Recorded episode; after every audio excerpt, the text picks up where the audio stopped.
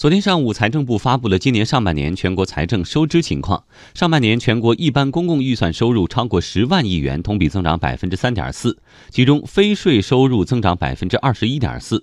同时，全国一般公共预算支出超过十二万亿元，同比增长百分之十点七，增速明显快于收入。这些数字背后释放哪些信号？来听央广记者张倩的报道。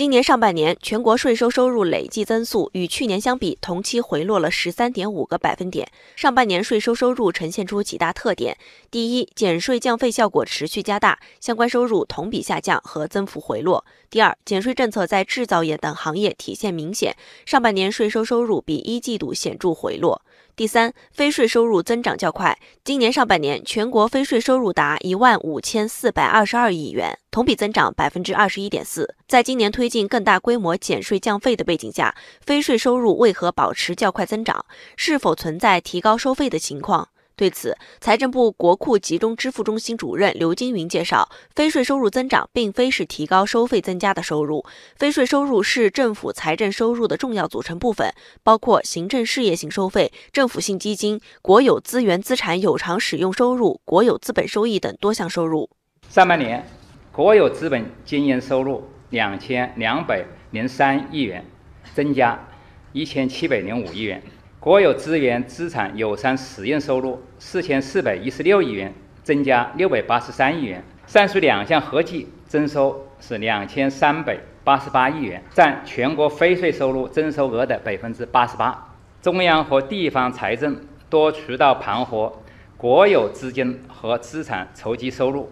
弥补减税带来的减收，并非提高收费增加的收入。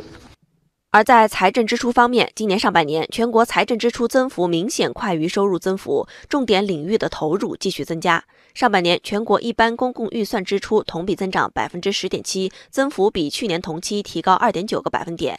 截止到六月末，拨付地方转移支付资金达预算的百分之五十七点三，有力支持了地方各项重点支出需要。而重点支出预算增加了对脱贫攻坚、三农、结构调整、科技创新、生态环保以及社保、教育、卫生等民生重点领域的投入。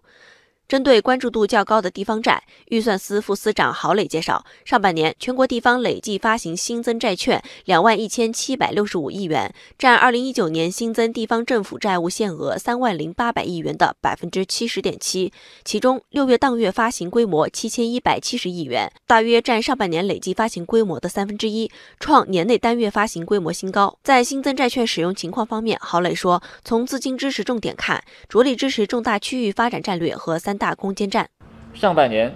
京津冀三地共发行新增债券两千七百一十六亿元。上海、江苏、浙江、安徽、长三角四省市只发行新增债券四千两百六十七亿元。广东专门发行了五百零一亿元的粤港澳大湾区专项债券。海南发行新增债券两百五十八亿元。这也为相关区域重大项目建设提供了有力的资金支持。